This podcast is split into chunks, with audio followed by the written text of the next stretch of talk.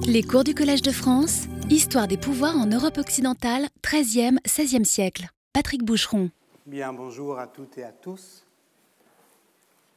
Fuir la communauté, fuir la communauté. Tel était euh, le titre du cours précédent. Mais je m'en avise à présent, le titre aurait pu être, euh, si l'idée est désormais de commencer en chanson à chaque fois, Fuir la communauté de peur qu'elle ne vous quitte. Fuir la communauté, donc, euh, ce n'est pas seulement quitter les vivants, c'est laisser les morts. Et comment fait-on lorsque ces morts deviennent exigeants, qu'ils réclament de nous qu'on les reconnaisse comme des ancêtres? Nous avons posé la semaine dernière la question de la communauté des habitants, donc du fait politique d'habiter, donc de la consistance du sol à partir de cette euh, disponibilité de le fuir, de ne pas y laisser, euh, au fond, euh, son identité, de ne pas s'y enraciner. Cette question de, l'autochtonie, irritait le grand helléniste Marcel d'Étienne. Il vient de mourir. Il me faut ici saluer sa mémoire. Il se faisait de la comparaison une obligation euh, morale, celle de ne jamais considérer l'identité comme racinée, écrivait-il, notamment dans Comment être autochtone du pur athénien au français raciné paru en 2003. Il se fit donc, euh, l'historien, des manières grecques de faire mourir les morts. Les faire mourir, ou plutôt euh, rendre euh, leur emprise légère, faire en sorte qu'ils nous permettent de fondre vers d'autres rivages. C'est au fond toute la question de la colonisation grecque, c'est-à-dire de la projection d'une expérience politique dans un ailleurs qui suppose que l'on trouve les moyens rituels de calmer les morts plus anciens que l'on laisse derrière soi. Et il y a toute une série, effectivement, de, cérémonies rituelles qui permettent aux Grecs de ne pas prendre avec eux euh, euh, sur leur bateau euh, les cercueils, mais de calmer, au fond, avec dignité, ce scandale qui consiste à laisser les morts derrière soi. Cette manière de discriminer l'héritage permet d'entretenir un rapport délié au passé. Un rapport qui n'est ni celui de la continuation catastrophique, toujours catastrophique, de euh, la tradition, ni de la révolution oublieuse. Et voilà très justement ce que Marcel Détienne appelait une expérimentation. Expérimenter, écrivait-il, c'est se poser des questions et y répondre de manière dissonante. Mais dissonante, par rapport à quoi? Bah, Par rapport justement euh, au cœur unanime des récits autochtones, qui tous ont au fond en commun d'écrire l'histoire comme on dit une messe des morts, comme on célèbre les défunts. Et il n'est pas anodin de constater, Nicole Laureau l'avait montré, que le cadre rhétorique principal du mythe autochtone en Grèce ancienne est justement l'horizon funèbre. Or, les Romains pensaient tout différemment leur origine, ainsi que l'a bien montré Florence Dupont dans son beau livre Rome, la ville sans origine, paru en 2011. Sur l'origine de cette ville sans origine existe une constellation de récits, souvent contradictoires, qui ne se ramènent pas, qui ne se ramènent jamais à la trame d'un roman de fondation unique, même si évidemment le fratricide, qui n'en forme pas la trame, mais qui euh, l'inquiète, qui, l'ébrèche, qui, le tranche euh, en son milieu, constitue justement, par le fait même de cette euh, béance, le seul point commun entre la diversité, entre tous ces récits. Que fait euh, la tradition textuelle du meurtre de Rémus par Romulus? Il existe, pour euh, schématiser euh, à outrance, deux attitudes face à, l'énigme de cette fondation fratricide. Thomas Berns, dans son livre Violence de la loi, qui est paru en 1998, schématise cette opposition. La première, qui est illustrée notamment par Tite-Live, et donc par tous les récits de fondation des villes euh, qui, prennent appui. Tite-Live minimise le crime, c'est une des possibilités. La deuxième, c'est au fond d'y voir la matrice de toutes les guerres civiles, Cicéron, Horace, Lucain, son péché originel, en somme, pour parler comme Augustin, qui lui ne fait que, christianiser euh, cette seconde euh, tradition. Et je vous en avais déjà parlé, mais je le redis ici parce que ça me semble euh, important. Machiavel, quant à lui, refuse de neutraliser la question de la violence fondatrice par une idéologie apaisante de la concorde civile, et comme souvent, il va au combat, il affronte directement euh, cette question dans sa brutalité, dans euh, son côté fondamentalement déplaisant, c'est-à-dire qu'il y voit dans ce meurtre l'invention du politique ou le rappel des origines toujours extérieures à lui-même que le politique se trouve dans la mésentente. C'est-à-dire qu'il affirme que le crime de Romulus, avec une audace stupéfiante à contrepente de cette double tradition, il l'affirme donc dans le chapitre 9 du premier livre des discours sur la première décade de Tite-Livre. Oui, beaucoup considéreront comme un mauvais exemple qu'un fondateur de république comme le fut Romulus ait tué son frère, mais si Romulus fut violent, ce fut, écrit-il, pour réconcilier et non pour détruire, voulant, je le cite encore, être utile non à soi-même mais au bien commun, non à sa propre succession mais à la patrie. Et, achève-t-il, il faut bien se résoudre à la proposition suivante, le fait l'accuse quand l'effet l'excuse. Alors évidemment, un fait excusé par sa conséquence, une lecture trop hâtive de cette phrase fait évidemment émerger euh, la figure d'un Machiavel qui ressemble étrangement à la caricature qu'en donne euh, l'anti- euh, machiavélisme, excuser euh, Romulus, c'est bien admettre que la fin justifie les moyens. Ce que, évidemment, Machiavel n'a jamais dit et ne pouvait pas dire, n'étant pas platonicien et donc ne pouvant pas imaginer qu'on agisse en connaissance des fins. Mais si on relit de près euh, le texte italien, conviene bene che accusandolo il fatto lo effetto lo scusi, la phrase qui est presque intraduisible à force d'être contournée, est écrite, disons, au futur antérieur. C'est-à-dire qu'il convient bien que le fait l'accusant, les faits l'excusent. Autrement dit, la fondation de Rome excuse le crime de Romulus, mais elle l'excuse après coup. Or, Romulus n'avait pas le droit de tuer son frère, mais il aurait eu le droit de tuer son frère, une fois prouvé l'effet bénéfique de son geste, ce qui n'était pas possible. Aussi doit-on retenir en même temps, tressant effectivement ces deux, dans sa prose, ces deux, assez subtilement, euh, ces deux faits, ces deux piliers, la condamnation de la violence du fondateur et la reconnaissance de la violence de toute fondation on ne peut pas fonder autrement. Cette question pose la question, le problème général de la temporalité de la force de la loi. Pour parler comme Jacques Derrida dans Force de loi, le fondement mystique de l'autorité, ce qui fait force de loi s'autorise d'un moment qui a toujours lieu et n'a jamais lieu en notre présence. Il a toujours déjà eu lieu.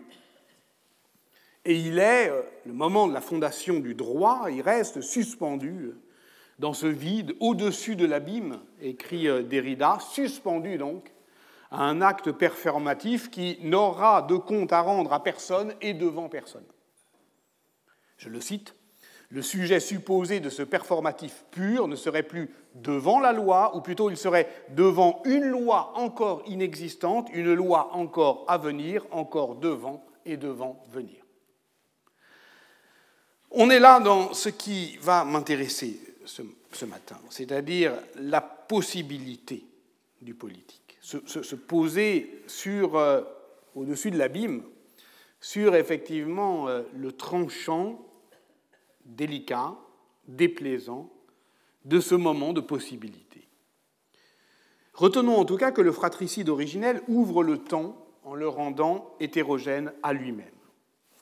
On pourrait dire donc euh, qu'il espace le temps, qu'il, qu'il au fond rend possible cette hétérochronie qui est le temps propre de l'espacement, l'espacement d'un lieu autre, une hétérotopie. Et cette indétermination désigne ce que l'on a à savoir sur l'identité des Romains. Et on n'a à savoir qu'une chose, c'est qu'ils sont étrangers à eux-mêmes. Donc c'est le contraire de l'autochtonie. Selon la tradition, selon les auteurs, le héros fondateur est tantôt troyen, Romulus, fils d'Aîné, tantôt grec, Romos, fils d'Ulysse, tantôt les deux, tantôt ni l'un ni l'autre l'essentiel étant qu'il demeure fondamentalement un étranger, réunissant la lie de la terre, les bergers, les bandits, les criminels en exil, les esclaves fugitifs. Et de tout ce troupeau, il fait des pâtres, et ces pâtres sont les ancêtres des futurs sénateurs. Et s'il existe une forme d'identité romaine, c'est donc ailleurs qu'il faut la chercher et en particulier dans la, notion complexe de l'origo. L'origo, le montre, Florence Dupont, ça n'a rien à voir avec l'origine au sens moderne du, du terme. L'origo, ce n'est pas un point de départ, le point, l'accroche, l'encre d'un discours généalogique, le principe qui serait son commencement et qui effectivement euh, pourrait asseoir une légitimité politique. Non, l'origo, c'est une fiction juridique. C'est un point d'ancrage pour tous les nouveaux romains, oui, transmissible de père en fils, oui, mais qui dit ceci, tout romain est à la fois citoyen de Rome et citoyen de la ville qui était son origo, la petite patrie, chère à Cicéron. Mais cette fiction euh, euh, juridique, elle est active, puisque un tel ancrage territorial confère aux citoyens la, citoyenneté et permet à Rome d'intégrer en douceur les peuples conquis. Alors on dirait qu'au fond, euh, les mythologies euh, modernes du nationalisme qui euh, articulent la grande nation et les petites patries reprennent ça. Non, parce que dans nos mythologies modernes, chacun a sa petite patrie et on se construit par un sentiment d'appartenance, par une émotion partagée, par devenir en commun, disait Renan, la nation. Mais là, c'est différent. Là, il y a une inversion de la charge fictionnelle. Parce qu'effectivement, Rome existe, mais l'origo, l'origine, est fictionnée. Ce n'est pas la petite patrie que tous les Romains ont, par définition. C'est euh, celle que on s'invente pour tous les Romains, et c'est la même pour tous les Romains. Car à Rome, le dispositif juridique, qui a un penchant, un pendant rituel, fait que chaque année, au premier jour de janvier, les magistrats et les prêtres de la ville se rendaient à Lavinium, la ville fondée par le Troyen aîné, afin de sacrifier au pénate public, et c'était un culte essentiel à la définition de la citoyenneté romaine qui, de façon extrêmement révélatrice, se déroulait hors de Rome. Et c'était là l'origo de tout le monde, la petite patrie de tout le monde. Rome n'était que l'ombre immense d'un lieu qui n'existait plus, ou à peine, ou seulement dans l'horizon tremblant de la fiction et du mythe, et tout se passe comme si les Romains ne pouvaient acquérir leur citoyenneté sans être aussi des, étrangers, pas bien qu'ils le fussent, mais parce qu'ils l'étaient, rattachés à une ville latine fondée par un Troyen. En somme, l'identité romaine intègre l'altérité au sein même de sa définition, et c'est en cela qu'elle est profondément impériale. Cette dialectique entre identité et altérité, Florence Dupont la repère également dans l'Énéide de Virgile. Et qu'elle rajeunit, qu'elle arrache au contexte, au ronronnement des versions latines. Elle, montre, au fond, euh, comment euh, l'œuvre en sort euh, rajeunie, pas seulement parce que c'est un remake des épopées homériques, mais parce qu'au fond, à la lire ainsi, comme le roman de l'altérité, on comprend que ça n'a rien à voir avec le grand récit national que voulut y voir Fustel de Coulanges. L'Énéide est plutôt, au fond, il ne s'agit pas du tout de dire que ça chante le multiculturalisme romain ou euh, euh, l'identité métissée, non, même pas l'ouverture de Rome sur l'étranger. Non, c'est beaucoup plus puissant que ça. Euh, je cite Florence Dupont. Ce qu'apporte la figure d'aîné le, le, le Troyen n'est pas une altérité ethnique, mais une altérité formelle.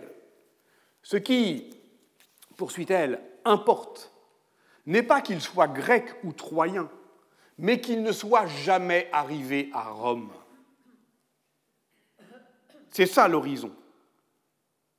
C'est pas qu'il est étranger, c'est qu'il est en mouvement vers un lieu qu'il n'atteindra pas.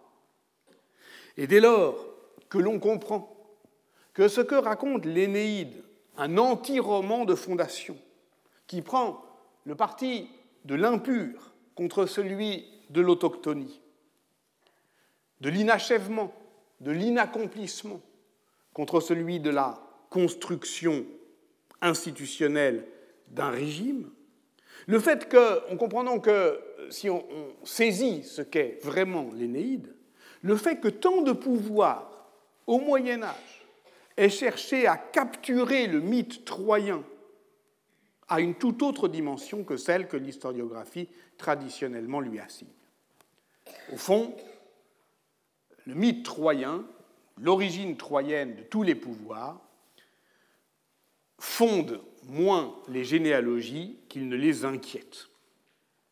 Certes, les lectures virgiliennes du pseudo Frédéguerre en 660 et du Liber Historiae Francorum en 727 alimentent bien, donc, au tournant des 7e et des 8e siècles, la légende des origines troyennes des Francs, qui se reconnaissent, c'est bien connu, comme ancêtres lointains Francion et ses compagnons, quand ce n'est pas Priam le Jeune ou Anténor, il y a toujours, euh, au fond, euh, la nécessité de ce tremblement des identifications dans les mythes. Et donc, l'ancêtre est celui qui quitte Troie en flammes pour fonder la ville, alors d'abord de Sicambria, sur le Danube, en Pannonie, puis ensuite se retire en Germanie, puis en Gaule avec Marcomire et Pharamond. Alors on pourrait dire aujourd'hui que cette fable d'une parenté imaginaire est la fiction politique qui précède, qui prépare justement la politique à venir, soit ici le couronnement euh, de Charlemagne en 800 qui refait, qui rejoue l'Empire romain d'Occident. Autrement dit, la puissance montante euh, des Francs trouve à se projeter dans une euh, origine plus ancienne que celle de Rome, et on a besoin de ça pour effectivement préparer la politique à venir, qui va ensuite se poursuivre euh, euh, jusqu'au XVe siècle et au-delà, malgré les attaques des humanistes italiens, et donc qui est, comme le dit Colette Beaune, qui la première a étudié classiquement cette question, un mythe d'anoblissement collectif le sang troyen, est porteur de vertus si exceptionnelles qu'il euh, justifie par avance la place de la France dans le monde, et d'abord, il faut le dire, face à l'impureté anglaise. À la veille de la bataille de Bovine, le samedi 26 euh, euh, juillet, la veille, parce que Bovine c'était un dimanche, 26 juillet 1214, donc, Philippe Auguste encourage ses soldats en les disant qu'ils sont les magnanimes descendants des Troyens. Alors évidemment, leurs adversaires anglais ne se laissent pas désarmer euh, si aisément. C'est euh, Geoffroy de Monmouth qui rédige entre 1135 et 1138 son Historia Regum Britanniae, qui fait de Brutus, Brut, en vieux français, petit-fils d'aîné, italien égaré dans cette île de Bretagne qui s'appelait alors Albion, l'ancêtre des Bretons. Et désormais, toute histoire, toute l'histoire anglaise se donne comme un roman de Brut. Brut étant le titre de la chronique la plus diffusée en langue anglaise, dont on connaît environ 180 manuscrits. Évidemment, les Anglais ne sont pas les seuls à puiser à ces sources, les Écossais y prétendent, de même que les Normands, dont on parlait, et qui font de la diaspora troyenne le précédent anoblissant de leur propre dynamique dispersive. Lorsque Dudon de Saint-Quentin lit Virgile, il lui suffit de lire Dani, les Danois, là où il est écrit Daki, les Das, et les, et les Das deviennent des Danois. On pourrait dire la même chose des récits flamands depuis le XIIe siècle jusqu'à Olivier de la Marche, la matière troyenne étant une des composantes les plus puissantes de l'imaginaire politique de la cour de Bourgogne. Retenons que cette plasticité lexicale, cette inventivité littéraire, par décalage, par rapprochement, par euh, micro-accident de lecture, permet en somme à une généalogie sans cesse régénérée de dévorer la géographie. C'est-à-dire que le motif troyen phagocyte le monde. Il euh, est comme un virus qui, euh, se mutant sans cesse, se déplaçant sans cesse, gagne le corps tout entier. Et dit le monde. Et dit, au, fond, là, le système des pouvoirs sur le monde.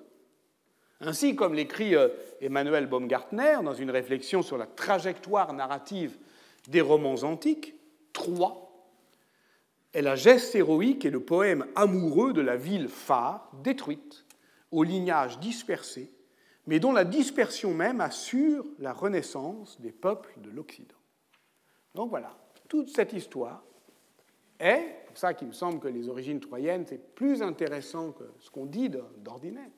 Précisément, quand on lit ce que Florence Dupont dit de l'Énéide, lorsqu'on se souvient de ce qu'est la fondation de Rome, lorsqu'on y reconnaît l'étranger au cœur effectivement euh, de la construction euh, des identités euh, politiques, la dynamique troyenne des identités politiques déborde l'étouffant vis-à-vis du roman des autochtonies.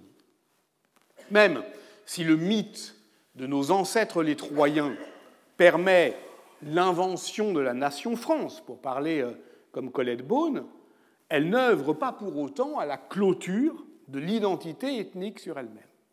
Au contraire, elle justifie par avance toutes les aventures, et notamment les aventures lointaines, et notamment orientales, qui s'expriment évidemment dans la continuation du mythe de croisade. Dans la bibliothèque de la cour de Bourgogne, j'y reviendrai, la geste troyenne côtoie le projet politique d'une croisade tardive. D'ailleurs, si on reprend le récit de Frédéguerre, donc le vieux Frédéguerre, les origines de tout ça, une fois arrivés en Pannonie, les Troyens se seraient séparés en deux branches. La première, celle de Francion, petit-fils du roi de Troie Priam, fils d'Hector, s'est dirigée vers le Rhin. La seconde, celle de Torcote, fils de Troilus, lui-même fils de Priam, est restée sur le Danube.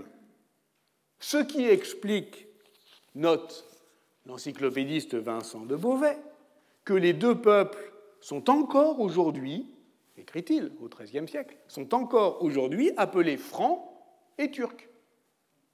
Donc, les francs et les turcs procèdent d'un embranchement commun. Au XVe et au XVIe siècle, on considère encore les Turcs ottomans comme des descendants des Troyens, qui prétendent châtier l'Occident de la destruction de Troie, qui prétend donc venger l'Orient. Or, le XVe siècle peut bien être qualifié, ainsi que l'a suggéré euh, Julien Loiseau, de siècle turc, dans la mesure où toutes les expériences politiques de territorialisation des pouvoirs, au moins en Eurasie, affrontent ce modèle singulier et dominant de gouvernement, qui est un gouvernement par l'alloctonie, hein, qu'on peut euh, définir, comme il l'a fait euh, lui-même, à partir de, l'État mamelouk euh, en Syrie et en Égypte, soit le pouvoir que l'on confie à cet héritage intransmissible de l'alloctonie des esclaves soldats, des anciens esclaves soldats, où on gouverne au motif qu'on n'est pas d'ici et qu'on vient d'ailleurs. Donc ça, c'est un modèle puissant qui est évidemment euh, rendu euh, célèbre et qui étonne et qui indigne encore Bonaparte. C'est l'État mamelouk.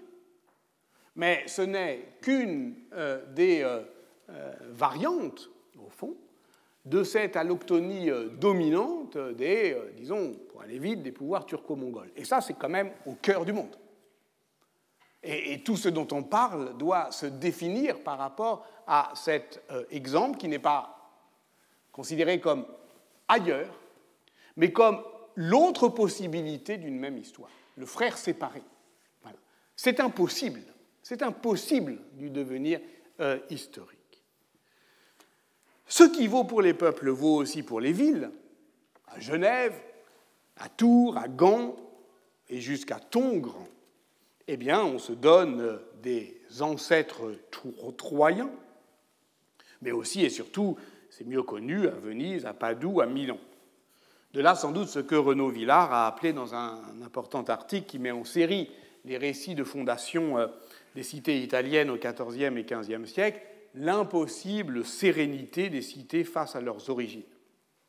C'est-à-dire qu'il y a une manière pour les cités de la fin du Moyen Âge en Italie d'exprimer l'âpreté de la conflictualité dans la vie politique, mais aussi la conscience précoce et au fond plus douloureuse que glorieuse de ce qu'on appellerait volontiers aujourd'hui l'autonomie du champ politique, et qui euh, donc euh, rendent compte de ce désenchantement très précoce du roman des origines, qui se marque euh, notamment par la figure d'un héros fondateur, toujours très ambigu, toujours très violent, qui est parfois un traître, parfois un exilé, parfois un tyrannicide, souvent un homme qui cherche sa vengeance, et dont l'héroïsme tient d'abord dans le fait qu'il assume son devoir de violence violence faite à la ville qu'il fonde, violence qu'il s'inflige en fondant la ville. C'est euh, aussi toute l'histoire euh, euh, de la fondation de Milan, dont on avait parlé il y a, trois ans, et de sa sublimation dans l'affaire ambrosienne. Celle-ci, au fond, si on comprend ça, on comprend que la fondation des villes apparaît davantage dans ces ces mythes d'origine qui pourtant euh, se, disent liviens, donc euh, reprennent Tite-Livre, comme un accident de l'histoire, bien davantage que comme l'accomplissement d'un destin sublime. Et cette conscience de la fragilité euh, urbaine explique sans doute pourquoi tant de sociétés, de villes, se racontent leurs origines en un récit heurté de construction, de reconstruction, de fondation et de ruines. Il me semble, et c'est euh, euh, l'objet effectivement euh, de mon propos aujourd'hui, que c'est sur cette ligne de fracture, que c'est sur cette ligne de fuite, on dirait de transfuge, que se situe le discours historien. Alors, reprenons ailleurs, ou dans un lieu que j'ai déjà plusieurs reprises laisser pressentir. Nous sommes euh, en 1472, sous les murs de la ville d'Eu, où les troupes de Charles le Téméraire ont établi leur camp. Le duc de Bourgogne mène euh, une guerre de siège contre les villes tenues par son vieil ennemi, le roi de France, Louis XI. Cette guerre interminable, obstinée, peut-être déjà désespéré parce que les historiens que nous sommes, c'est-à-dire ceux qui connaissent la fin de l'histoire, qui est évidemment l'histoire des vainqueurs, savent que 1472, et s'agit euh, de l'épreuve de force finale entre ces deux constructions euh, institutionnelles antagonistes, l'État princier territorial d'une part, la monarchie administrative nationale d'autre part. Et le récit, par exemple, que fait Michelet de la mort Téméraire, du Téméraire montre magnifiquement à la fois le fait que l'affaire était jouée depuis bien longtemps, mais qu'écrire l'histoire, c'est faire en sorte que, au fond, on suspende la décision du temps et que le plus longtemps possible, eh bien, on fasse comme si euh, finalement euh, le destin n'était pas joué. Et d'ailleurs, au fond, rien n'est joué encore en 1472, rien n'est absolument écrit. Il y a bien là encore un embranchement. On est euh, à la racine du bivium, dirait Pétrarque, c'est-à-dire là où les chemins bifurquent. Deux devenirs sont possibles. Mais disons que la balance commence à pencher du côté du roi rusé, de celui coiffé du chapeau pingre, comme l'écrit Pierre Michon dans Les Vies minuscules. Et des hommes qui savent calculer, qui savent doser leur fidélité. Ça s'appelle les pratiques dans euh, la langue euh, de la diplomatie euh, du XVe siècle. Les hommes commencent à le sentir. Un en particulier, dans l'entourage du duc de Bourgogne, le sait et le sent. Cet homme, c'est Philippe de Comines, qui sert et conseille fidèlement, depuis huit ans déjà, le grand-duc d'Occident, comme on appelle alors ce promoteur infatigable du revival chevaleresque, euh, qui éblouit euh, toutes les cours euh, européennes. Et Philippe de, Comines est cet homme qui, dans la nuit du 7 au 8 août 1472, quitte le camp, abandonne tout passe la frontière, entre au service de Louis XI. Et le livre qu'il écrira bientôt raconte et justifie cette expérience du transfuge. Un moment où, bon, estime que l'histoire va passer de l'autre côté. Euh, ce récit, il l'appellera, vous le savez bien, d'un nom nouveau, mais promis à un bel avenir, Mémoire. Tout est inaugural d'ailleurs dans ce texte qui exprime l'intrusion de la subjectivité dans l'histoire. Personne ne saurait mieux se souvenir que moi. Et dans ces lieux de mémoire, Pierre Nora choisit de l'inscrire dans une série, Les Mémoires d'État, de Comines à De Gaulle. Alors on pourrait d'ailleurs discuter euh, l'expression de mémoire d'État dans le cas de Comines européen qui n'écrit jamais dans euh, euh, le cadre national. Mais cette valeur matricielle du texte dans l'imaginaire national est effectivement à considérer. Et de plus, si on suit la série de Pierre Nora, donc des mémoires de Retz à celle de Saint-Simon, des mémoires d'outre-tombe de Chateaubriand à celle euh, des mémoires de guerre de Charles de Gaulle, eh bien, on constate des invariants. La vision de la noblesse d'épée, la disgrâce, l'exil, la conscience qu'un acteur de la vie politique se porte à lui-même au crépuscule de sa vie, et aussi euh, peut-être sans doute une certaine conception de l'histoire, comme il pourrait dire, comme Chateaubriand l'écrit dans les Mémoires d'outre-tombe, cette phrase qui donne au fond le ton à, l'orchestration générale de son œuvre, j'ai vu mourir et commencer un monde. Or, sur cette nuit décisive, sur euh, le point de bascule de sa vie, on ne sait rien. Le lecteur est mis devant le fait accompli, au début du chapitre 11 du livre 3, environ ce temps, je vins au service du roi. Et ce fut l'an 1472.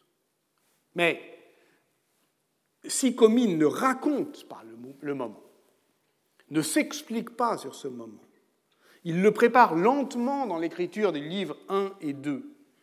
Il ne le peint pas, il le dépeint et tout au fond dans sa construction mémorielle, est une justification implicite de cette décision qu'il ne dit pas pour que justement elle arrive comme euh, un accomplissement, comme au fond la, dernière euh, saccade d'un parcours euh, heurté mais orienté inévitablement par une pente du devenir historique qui conduit irrésistiblement vers le triomphe de l'État monarchique. Mais il faut comprendre aussi pourquoi. Il le fait sans aucune euh, agressivité vis-à-vis de la Bourgogne, dans son âge de paix et de prospérité, qui est toujours, avant et après cette brèche dans son récit, décrit comme une terre promise, un paradis perdu, car c'est le paradis perdu de sa jeunesse politique, c'est celui qu'il a aimé, qui l'a déçu, qui l'a trahi, qui l'a quitté. Et cette nuit, cette nuit ouvre une brèche dans le récit de Comines, dont l'écriture est effectivement faite de syncopes, de discontinuité, de chevauchement, qui est, comme l'écrit euh, euh, Joël Blanchard, son éditeur et, biographe, aventureuse, chercheuse d'aléas, d'effets de rebond et de surprise, parce qu'il transgresse l'ordre du temps. Je ne garde point l'ordre d'écrire que font les historiens, ni ne vous allègue rien des histoires passées, pour exemple, écrit-il dans le prologue. Il peut sembler étonnant que les historiens, et singulièrement les historiens français, aient choisi l'infidèle commune comme une de leurs figures tutélaires. Quoi? Il faut de la trahison? Il faut de la félonie pour faire un historien? On a longtemps disserté, vous vous en doutez, sur la figure justement du félon. Et certains croyaient défendre Comines en minimisant sa traîtrise. Mais comment ne pas voir que ce passage de frontière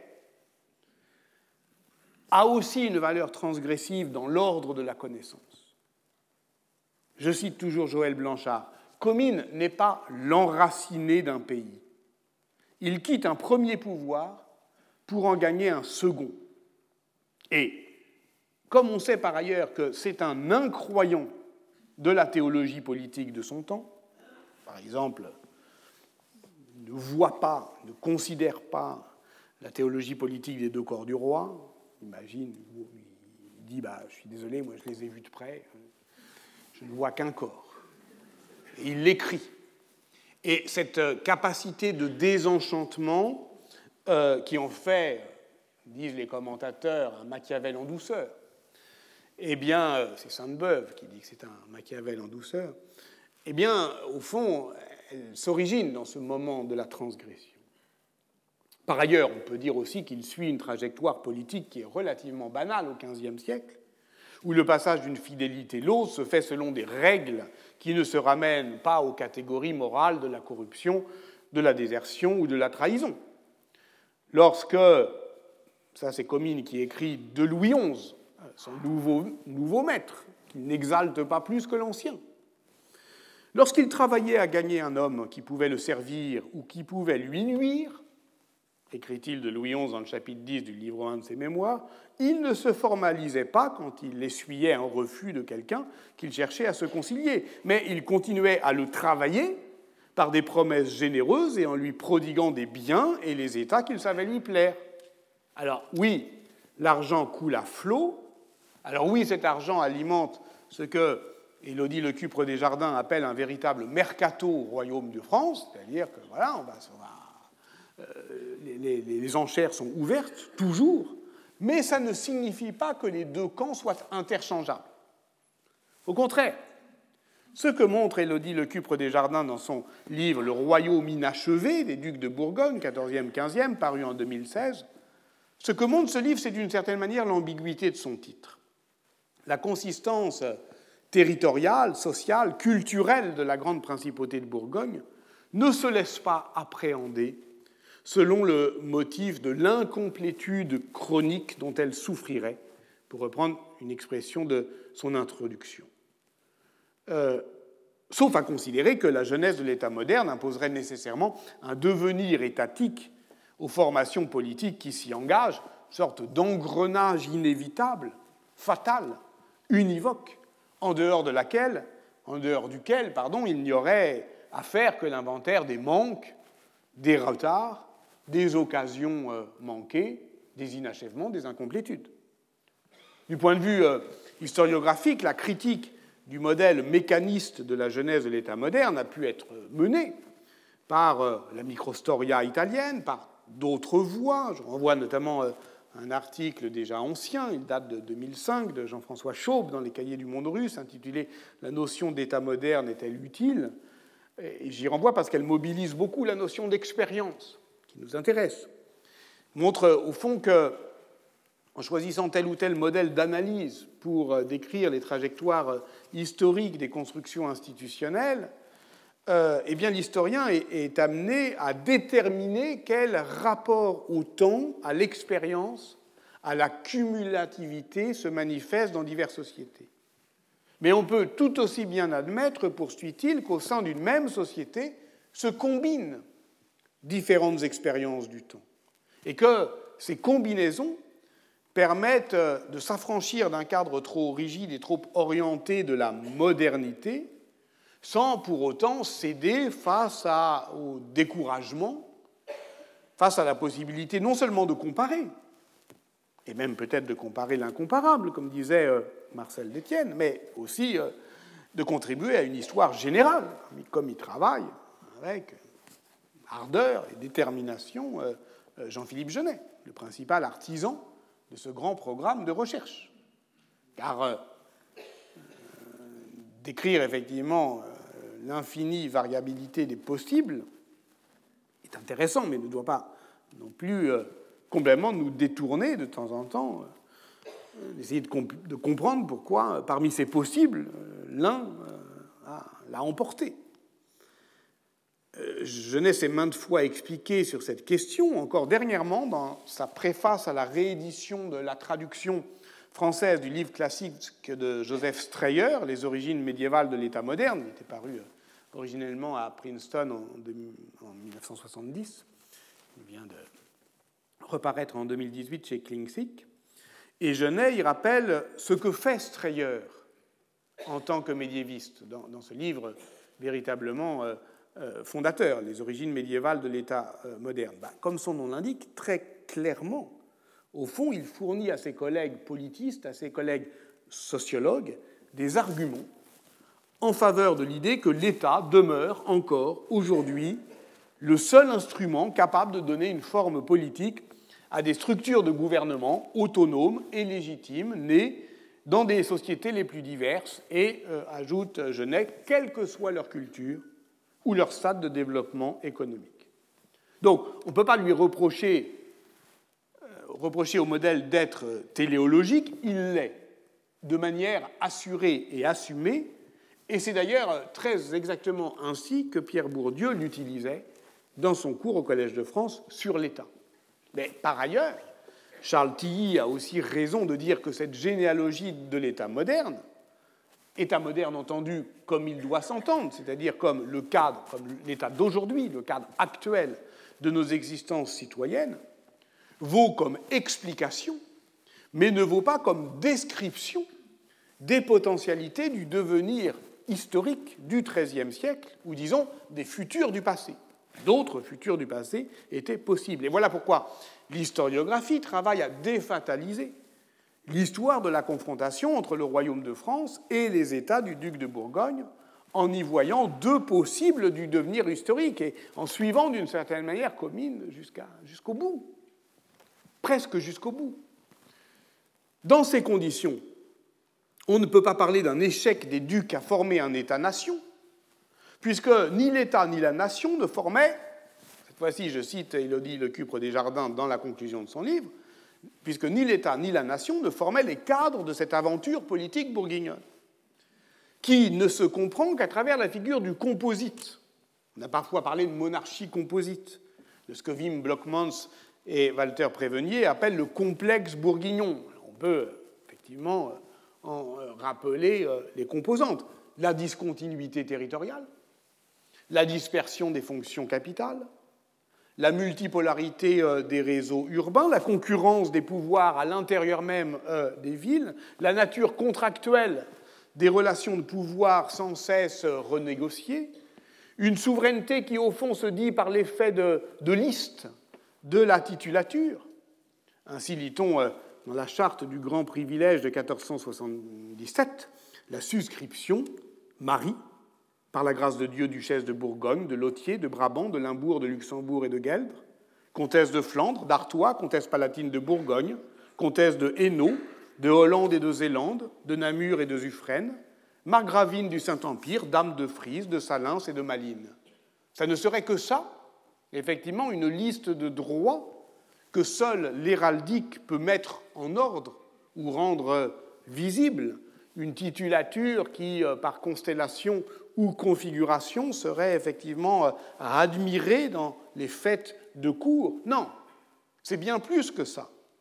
C'est justement par une pratique d'espace qu'il faut euh, comprendre le mode de gouvernement bourguignon. Et avec cette nouvelle manière qu'a l'historiographie de, penser ensemble la liste et la pratique d'espace. Au fond, euh, l'ensemble se donnant euh, à comprendre et se donnant surtout à, pratiquer politiquement comme euh, une série de relations de pouvoir que surplombe non pas une souveraineté, mais la chose publique d'autant plus efficace qu'elle est vide et surplombante. J'y reviendrai. Ce mode de gouvernement, évidemment, parce qu'il a à voir, parce qu'il a, parce que l'absence est son signe le plus efficace, à voir avec le théâtre. On tourne toujours autour euh, de cette euh, question de la théâtralité euh, du pouvoir elle trouve à, se théâtraliser dans le vœu de croisade lors du fameux banquet du Faisan à Lille en 1454, suite à la chute de Constantinople. En 1461, Philippe le Bon euh, adopte le titre de grand-duc du Ponon. Il est alors euh, en rapport avec les chevaliers de Rhodes, les franciscains du Mont Sinaï. Il pense euh, la Bourgogne au miroir du Levant grand-duc du Ponon.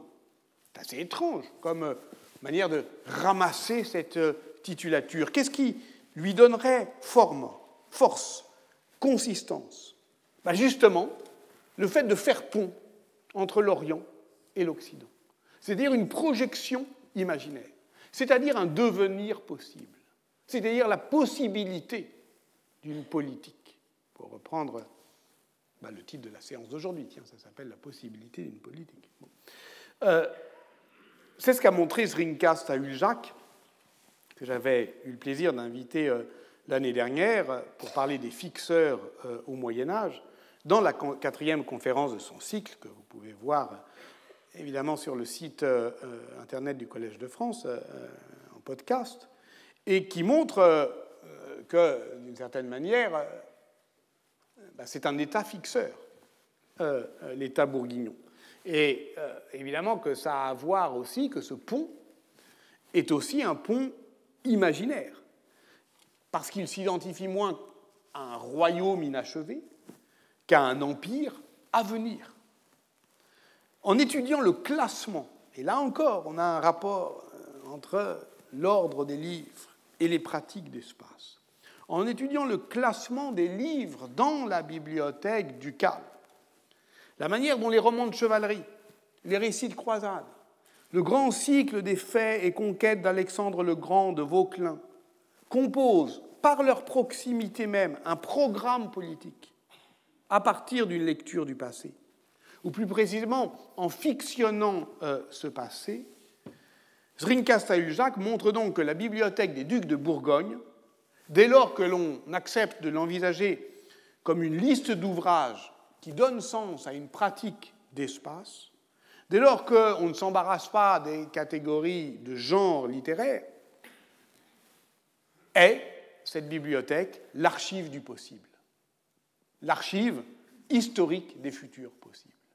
Il y a là 900 livres qui rêvent, racontent, reprennent des vieilles histoires, mais qui dessinent un devenir possible impérial, qui évidemment n'aura pas lieu, une croisade imaginaire qui n'aura pas lieu, mais qui donne sens à l'ensemble, et pas simplement par une illusion théâtrale, par effectivement euh, une projection toute politique.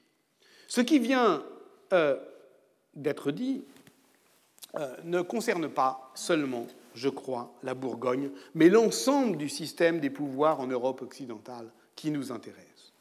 Une compréhension d'ensemble qui n'est possible, qui n'est pensable, qu'en intégrant son hétérogénéité constitutive, que l'on ne peut comprendre qu'en tenant compte donc, de tous ces royaumes imaginaires.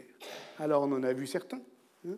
c'est les communautés, euh, toutes les hétérotopies, euh, les lointains, euh, les, possibilités inabouties, les futurs du passé, évidemment, avec cette idée qui revient, qui est que le premier royaume imaginaire est l'horizon de croisade, et sans doute applique-t-on trop naïvement à ces textes nos catégories communes de la vérité et de l'erreur en prêtant aux lecteurs médiévaux une crédulité qu'ils n'avaient pas, y compris par exemple euh, pour euh, la lecture de la fameuse lettre du prêtre Jean, qui est, on le sait, un des textes les plus lus au Moyen Âge, qui décrit un royaume lointain où Jean serait roi et prêtre, et les historiens ont longtemps prétendu que les explorateurs cherchaient avec obstination à gagner le royaume du prêtre Jean, dont ils ne remettaient jamais en cause l'existence. Et au fur et à mesure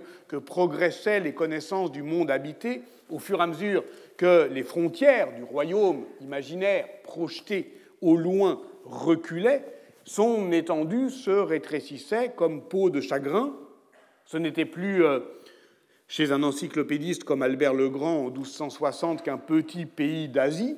Puis, lorsque les explorateurs poussaient euh, plus loin, encore plus loin avant leur connaissance de l'Est, aurait dit Claudel, pouvait dire, comme Guillaume de Rubrouck, j'ai traversé ces pâturages et personne ne savait rien de lui.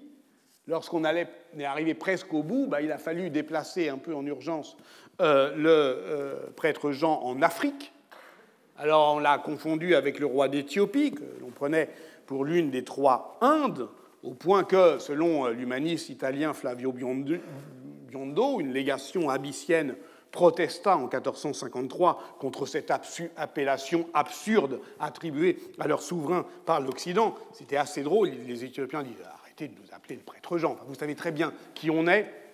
On est quand même la plus vieille, le plus vieux royaume chrétien du monde, ce qui est vrai. Hein. Et vous, savez très bien qui on est. Donc, euh, euh, ça va bien maintenant. Bon, ils sont un petit peu euh, énervés en 1453, mais en tout cas, l'idée, c'est que lorsque les explorateurs portugais décrivent l'Éthiopie, leurs dépêches et leurs mémoires ne témoignent d'aucune déception. Ils ne s'attendent jamais à rencontrer un roi chrétien, ni un royaume merveilleux.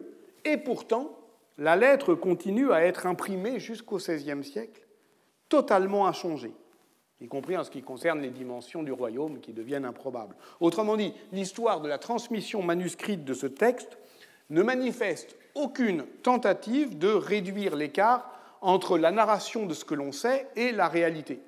Donc, ça veut dire qu'on ne peut pas postuler une lecture naïve et crédule du texte.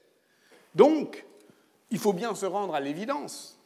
Euh, si l'exploration n'invalide jamais le mythe, c'est parce que la lettre du prêtre Jean n'était pas lue comme une source de renseignements sur l'Asie ou sur l'Afrique, n'était même pas seulement vue comme l'utopie d'un monde imaginaire, une société parfaite dont l'ordre englobe les contraires et crée un effet d'étourdissement, mais était lue comme l'autre branche d'un même devenir, la la possibilité du Nil, dirait l'autre, hein. la disponibilité, je veux dire la potentialité utopique d'un autre devenir politique, pour conforter les choix théologico-politiques de l'Occident.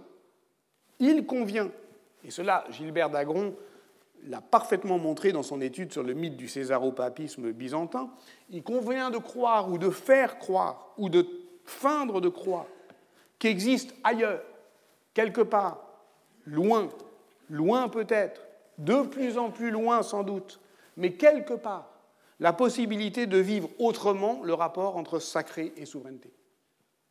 Un lieu où effectivement on n'a pas fait le même choix, à partir de la même possibilité.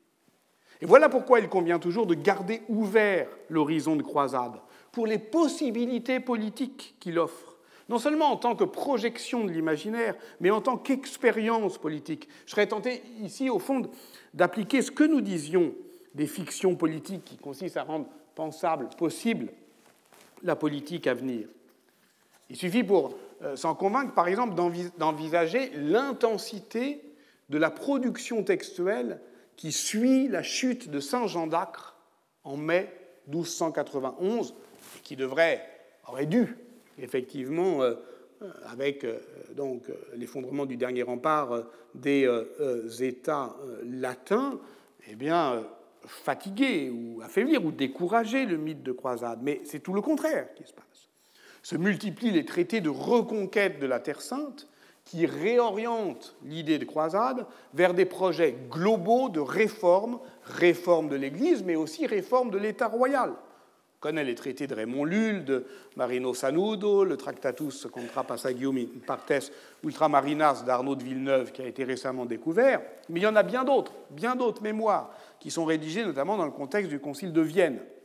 Et c'est le cas d'un texte qui vient d'être euh, de bénéficier d'une édition critique aux belles lettres, euh, de la conquête de la Terre Sainte, rédigé entre 1305 et 1307 par le légiste normand Pierre Dubois, et dont l'historiographie française a longtemps fait, je dirais, une lecture nationaliste et gallicane, en l'enrôlant euh, dans l'histoire du grand différend entre Philippe le Bel et Boniface VIII, ce qu'il est, hein, Pierre Dubois, est effectivement un légiste qui euh, théorise le démantèlement euh, des États du pape, qui veut la sécularisation des biens ecclésiastiques, qui réduit le pouvoir pontifical à son rôle spirituel, donc qui s'engage au fond pour l'option de, la monarchie de Philippe le Bel. Oui, il revendique pour la France un rôle de premier plan dans l'entreprise de croisade, et on est bien effectivement dans cette compétition politique. Mais au fond, euh, euh, ce qui est intéressant, c'est qu'il décrit une compétition, mais il décrit aussi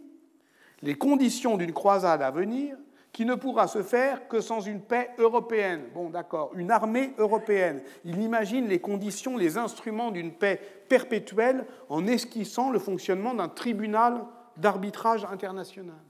Pierre Dubois raisonne dans le cadre d'un monde multipolaire, mais qu'en est-il des villes et des, des nombreux princes qui ne reconnaissent pas de supérieurs sur leur terre? Il s'agit ici d'une formule juridique de droit public dont Dubois use euh, euh, fréquemment. Euh, ceux qui ne reconnaissent pas de droit supérieur sur leur terre, et qui exercent la justice eux-mêmes selon les us et les coutumes locaux. S'ils voient surgir un conflit, vers qui se tournent-ils pour faire procès? Alors inventent-ils une proposition de cours d'arbitrage international où les juges sont tirés au sort? Bon, voilà un exemple, mais on pourrait en trouver bien d'autres, d'invention du politique, avec euh, effectivement, qui ouvre à la fois une hétérotopie et une hétérochronie, qui espace le temps, qui ouvre la possibilité d'une expérience autre. Et puisque nous sommes des historiens qui voyons ces potentiels du temps s'ouvrir depuis notre aujourd'hui, nous ne pouvons pas ne pas voir dans cet espacement euh, l'emplacement des politiques à venir. J'avais la semaine dernière suggéré, en passant, une idée euh, paradoxale, en tout cas contre-intuitive, la relative robustesse de la domination au Moyen Âge, sa, durabilité, sa scalabilité, résiderait moins dans la compacité euh, contraignante de l'encadrement des hommes que dans euh, la capacité de s'en extraire. L'expérience euh, communautaire se dissolvant alors en aventure individuelle. Autrement dit, c'est précisément parce que la fuite est possible que la contestation se fait moins impérieuse. Et donc, c'est une manière, au fond, un peu décalée de comprendre la stabilité des pouvoirs. Euh, au Moyen Âge, moins parce que elles encadrent, ils encadrent strictement que précisément parce qu'ils permettent euh, ce jeu dans les communautés d'habitants. J'articule à cette idée une seconde.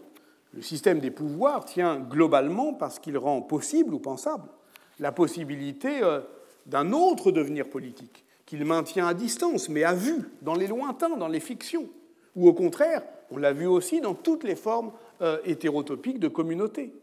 Voilà une idée que je pourrais, euh, qu'on pourrait tester. Je suis ici en somme pour lancer quelques hypothèses, dont d'autres, s'ils le souhaitent, peuvent s'emparer à la, à la volée. Quel malheur ça serait, quand on y songe, d'aller au bout de ces idées. Hein.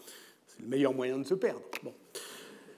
Donc, au total, et pour terminer, vous voyez qu'on est revenu dans l'origine incertaine de l'origo, qui flotte justement comme la chose publique au-dessus de la construction institutionnelle des États.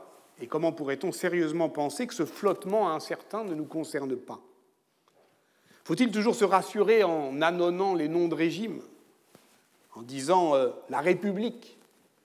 Mais dans un livre paru tout récemment, Res Publica, Histoire romaine de la chose publique, Claudia Moatti rappelle que les Romains de la République ne savaient pas qu'ils vivaient en République, que c'est seulement au milieu du XVe siècle que Francesco Patrizzi à Sienne ou Leonardo Bruni à Florence ont fait de la Res Publica un mot, Republica, qu'ils opposent à euh, la euh, monarchie, qu'ils inventent un mot, les humanistes, pour désigner à la fois un moment de l'histoire de Rome et une aspiration à retrouver un régime républicain, donc non monarchique.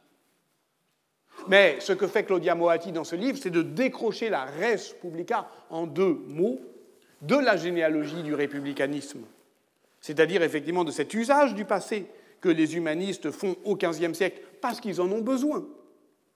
Et la, res ben, c'est ce que Claude Lévi-Strauss appelle un signifiant flottant, c'est-à-dire que c'est à peine une chose. Ce n'est pas nécessairement une chose. C'est même le vide dans la chose, qu'on appelle en grec kénos. Et la nature kénotique de la res publica fait qu'elle est susceptible, selon les situations, d'extension, de rétrécissement, que le bien commun peut se politiser, se dépolitiser, que cette indistinction originelle, cette acceptation euh, non substantielle des choses révèle, je cite Claudia Moatti, une ontologie de l'action.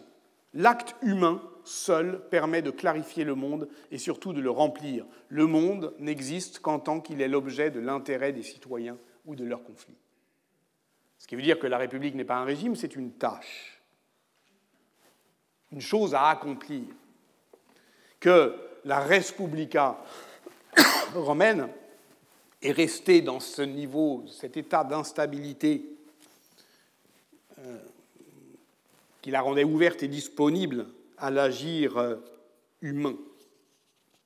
Alors, lorsqu'il écrit en 1373 son invective contre celui qui maudit l'Italie, c'est un Français évidemment, euh, Pétrarque, dit de l'histoire, qu'est-ce que l'histoire sinon l'éloge de Rome? Alors oui, si Rome est effectivement l'histoire du grand tout, eh bien, euh, cette histoire est orientée. Mais on peut proposer une autre histoire, une histoire discontinue, hétérogène, de cette chose euh, publique qui, effectivement, Claudia Moatti euh, le dit, n'existe que dans notre capacité à l'investir c'est ce qu'elle appelle effectivement, voilà un troisième alter, l'altéronomie, c'est-à-dire l'aptitude sociale à l'imagination politique, à l'altérité comme à l'altération, au clivage dans les conceptions et les pratiques.